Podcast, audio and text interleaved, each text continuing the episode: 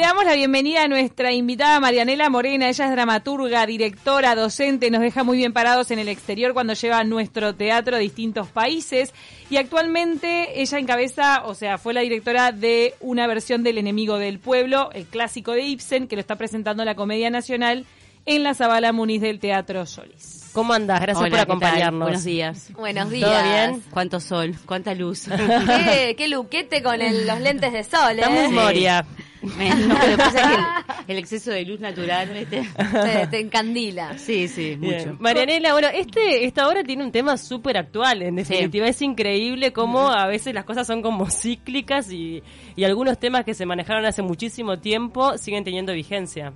Sí, bueno, el caso de, de la obra original de Ibsen trata sobre la contaminación del agua en un balneario. Por la Eh, instalación de una papelera. No, no, Ah. no, no, no, no, no. Ahí habla de, bueno, contaminación a través de bacterias, es otra cosa, porque, bueno, eh, en la época que lo escribió Ibsen no existían las papeleras, entonces Ah, es ok, imposible.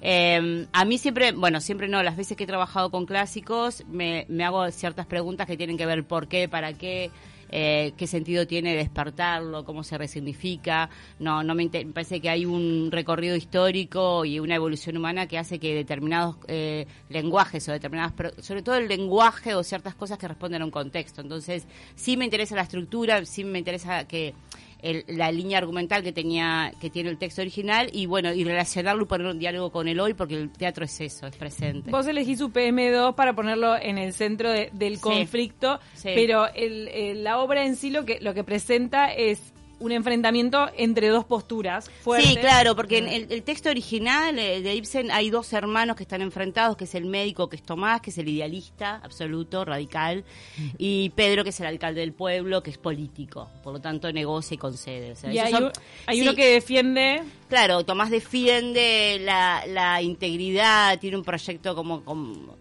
por sobre todas las cosas que no, no tranza, no negocia, no, no cree en, en determinadas cosas que eh, él cree que la verdad está por encima de todo y ahí, bueno, ahí aparece cuestiones filosóficas que es la verdad o que eh, es absoluto no es un absoluto. Y otra cosa que es importante también definir es que en, en el texto de Ibsen, eh, como se escribía también en la época, son dos, hay dos protagonistas. El resto de los personajes son totalmente más que secundarios, son satélites Bien. que funcionan como alimento a los centrales, pero no son personajes en sí mismos. Y yo sí los desarrollé y le agregué un componente que no tampoco tenía, que eran como los círculos de verdades. Cada personaje tiene su propia verdad que confronta con el otro. Por lo tanto, eso hace que se disminuya o se mm, distribuya el concepto del malo y del bueno, o quién tiene la razón, o quién es el dueño de la verdad. Y Claro. también se habla de los eh, círculos de corrupción dentro del poder y de la manipulación de los medios de comunicación. Sí, también sí, bueno, porque aparece la prensa, que es una prensa liberal en, en Ibsen. Yo también desarrollé eso y lo, lo pongo como también de qué manera la prensa, con qué se vincula y con quién se vincula en, en este momento donde la voracidad de tener contenidos es muy importante, entonces hace que también lo que ayer fue una verdad hoy no lo es más. es verdad eso.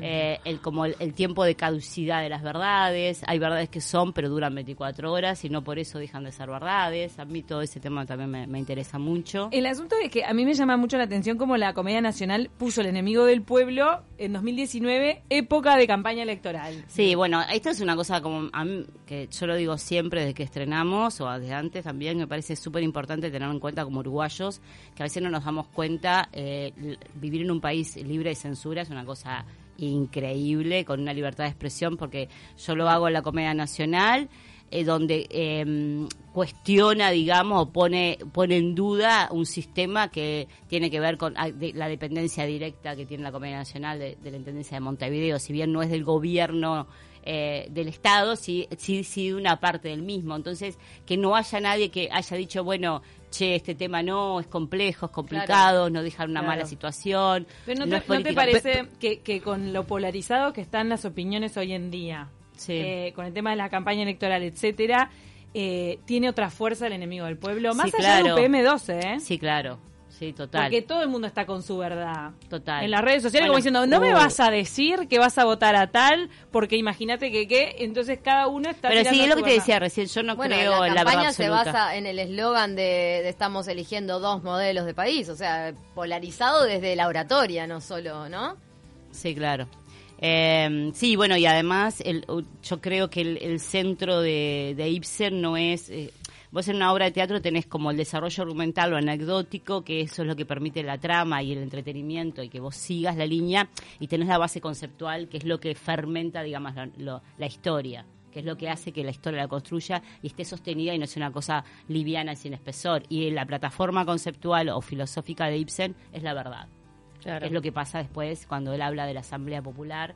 En mi caso yo la puse al principio, no, no la dejé al final como lo que tenía eh, Ibsen, sino abre el espectáculo, lo abre Leandro con eso.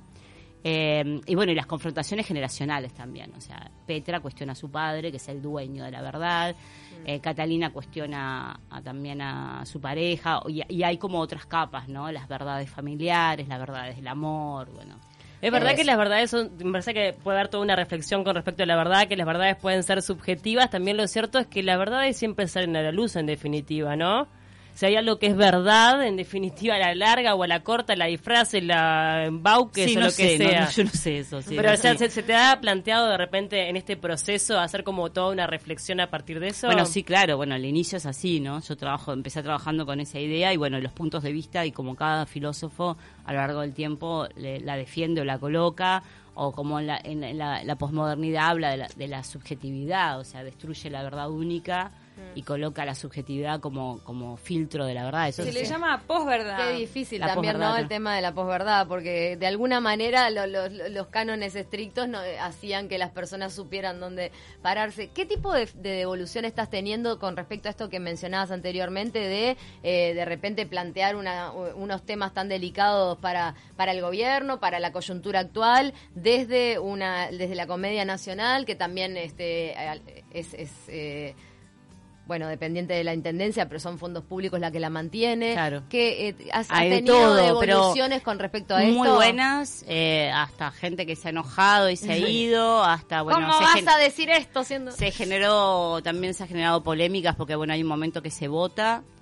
Em, y eh, determinados espectadores se han manifestado, han dicho cosas, han gritado. ¿En la mitad de la obra? Sí. ¡Ay, contanos! Pero ¿vos buscabas eso provocar o se generó de bueno, espontánea? Eh, a mí me parece que el, arte nunca tiene, el arte en sí mismo es provocador. Si vos no provocás, estás haciendo otra cosa. O sea, entonces eh, no buscas un objetivo específico y concreto. Me parece que si buscas que el otro piense. O sea, que a mí me interesa mucho que, el espectador no solamente es un poco lo que yo escribí en el programa, no pague su entrada y se siente a ver, a ver cómo me llenas o a ver cómo me divertís. Me interesa también que un espectador que piense, que reflexione, que te genere un impacto, que te movilice o que te haga reaccionar o que te, pase algo, ¿no? En, el, en, la, en la obra también planteas la necesidad de la ficción que tenemos hoy en día para un poco escapar de la verdad. Es que qué difícil de digerir es la verdad a veces.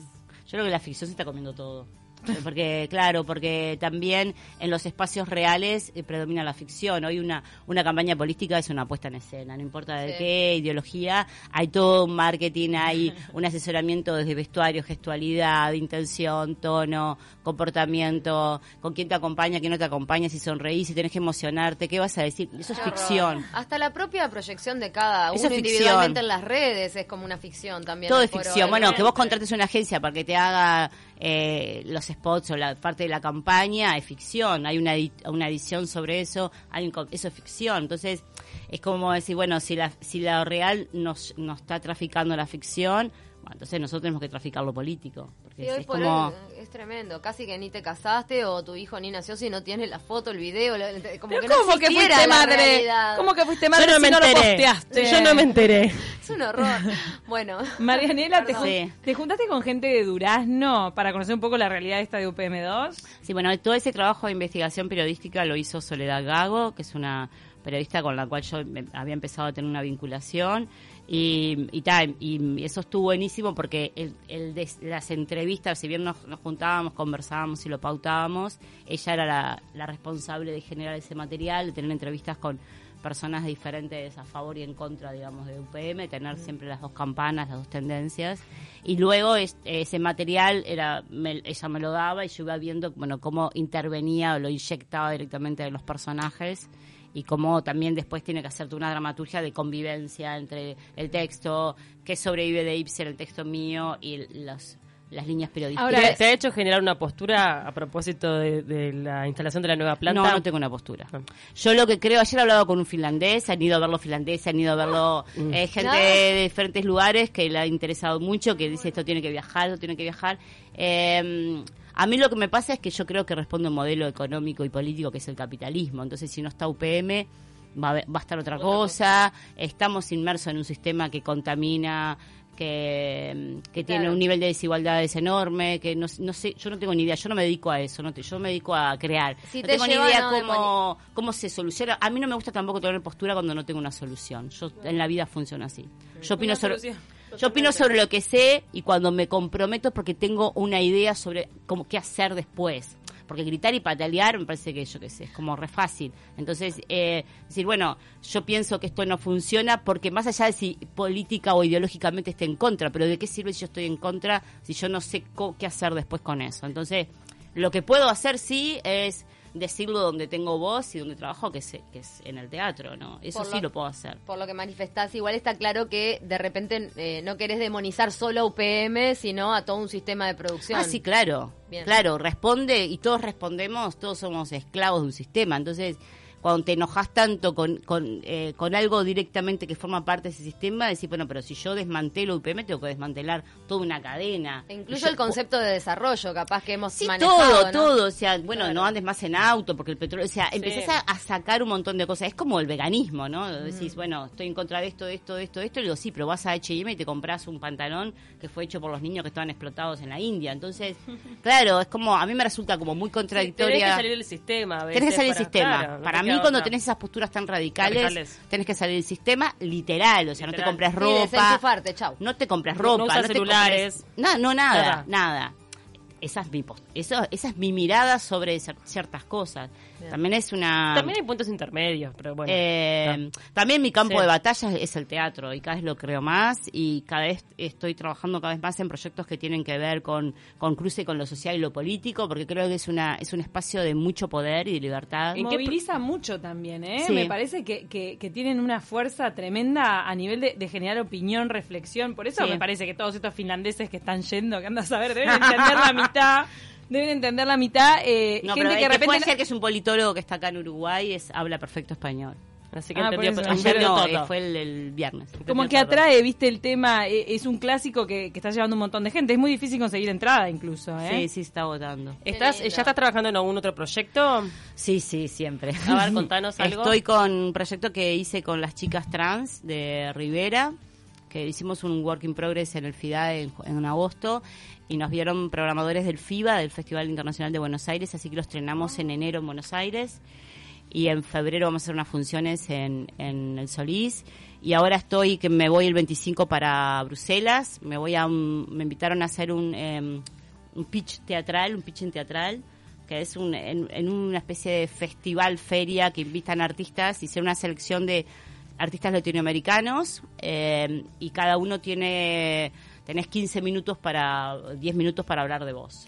Recordemos... No, no, no, es una es digamos una, venta. 15 minutos es bastante. Eh, recordemos que las chicas trans son de Rivera. Son Lo hiciste en este en este polo cultural que desarrolló Tamara Cubas. Campo abierto. Capa. Muy lindo lo que hacen en Rivera. Sí, está buenísimo. y hay cortito, nos quedan unos minutos, perdón. Dale. No, en realidad cortito quiero saber tu visión, Marianela Morena, sobre sobre mm, un posible una posible victoria del Partido Nacional como Figura de la cultura. Tremendo. ¿Qué sentís? Tremendo.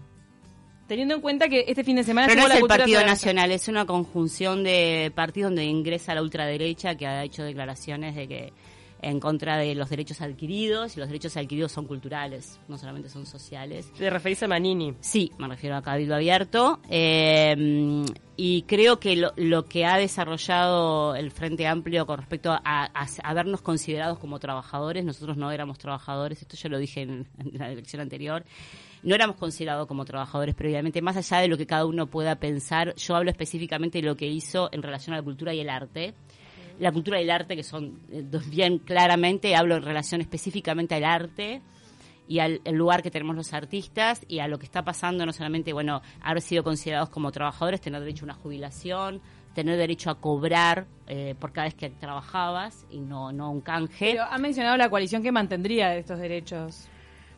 Sí, no lo sé, no lo sé porque si no, no, no, no se habían hecho antes, porque ahora se mantendría, no, no, no, no lo sé. A mí me genera mucha, me genera muchas dudas y. Mm, que justo ayer salió el spot este del flaco Castro, fue ayer, ¿no? que se estrenó. Entonces hay un montón de figuras de, de, la cultura involucradas con la campaña. Ahora. Sí, me genera dudas, me genera, no voy a decir miedo porque es una palabra como muy grande y enorme, eh, me genera preocupación. Eh, si lo mantienen, está genial. Yo lo que me parece es tremendo que no haya ni, ni revanchismo ni vengan, ni situaciones vengativas que agregan a los a, a los trabajadores que hemos estado más vulnerables.